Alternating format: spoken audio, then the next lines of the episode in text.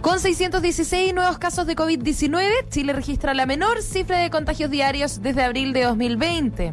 Así lo confirmó el ministro de Salud Enrique París en el marco del último balance sobre el avance de la pandemia en el país. En cuanto a los fallecidos, el MinSal informó de 24 muertos en la última jornada. Con esto, en todo el territorio nacional alcanzamos el millón 618.457 casos totales y los 35.640 decesos desde el inicio de la emergencia sanitaria. En cuanto a la red asistencial, quedan 525 camas críticas disponibles y hasta ahora hay 1.343 hospitalizados producto del coronavirus.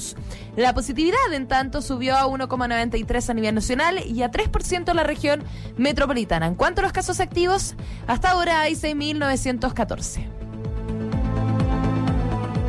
Por 128 votos a favor, 25 en contra y una abstención, la Convención Constitucional aprobó la propuesta de la mesa directiva para la conformación del Comité Externo de Asignaciones. Se trata de un órgano independiente cuyo objetivo es determinar los criterios de uso y administración de las asignaciones, pero la votación de conformación del comité fue polémica, ya que algunos convencionales criticaron que la Cámara de Diputados y el Senado no propusieran una terna a la mesa para integrar la instancia. Por el contrario, ambas corporaciones solo dieron el nombre el más idóneo para el cargo, según explicaron la presidenta y el vicepresidente de la instancia Lisa Loncón y Jaime Baza.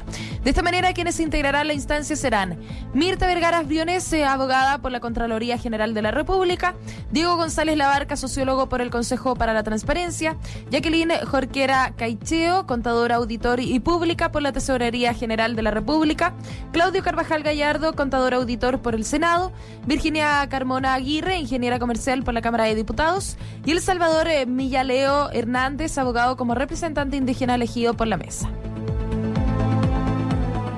El Ministerio del Deporte despachó las solicitudes de 10 clubes que pidieron contar con aforo de público en sus estadios. Los elencos que siguen de buena manera con su intención de concretar el regreso de los hinchas son Deportes Iquique, Deportes Puerto Montt, Deportes Santa Cruz, Huachipato, La Serena, Higgins, Palestino, Unión Española, Unión San Felipe y Universidad Católica. En todos estos casos, las solicitudes fueron recibidas y despachadas a la Seremia de Salud y Estadio Seguro, organizaciones que deberán definir si se permite o no el público en sus estadios.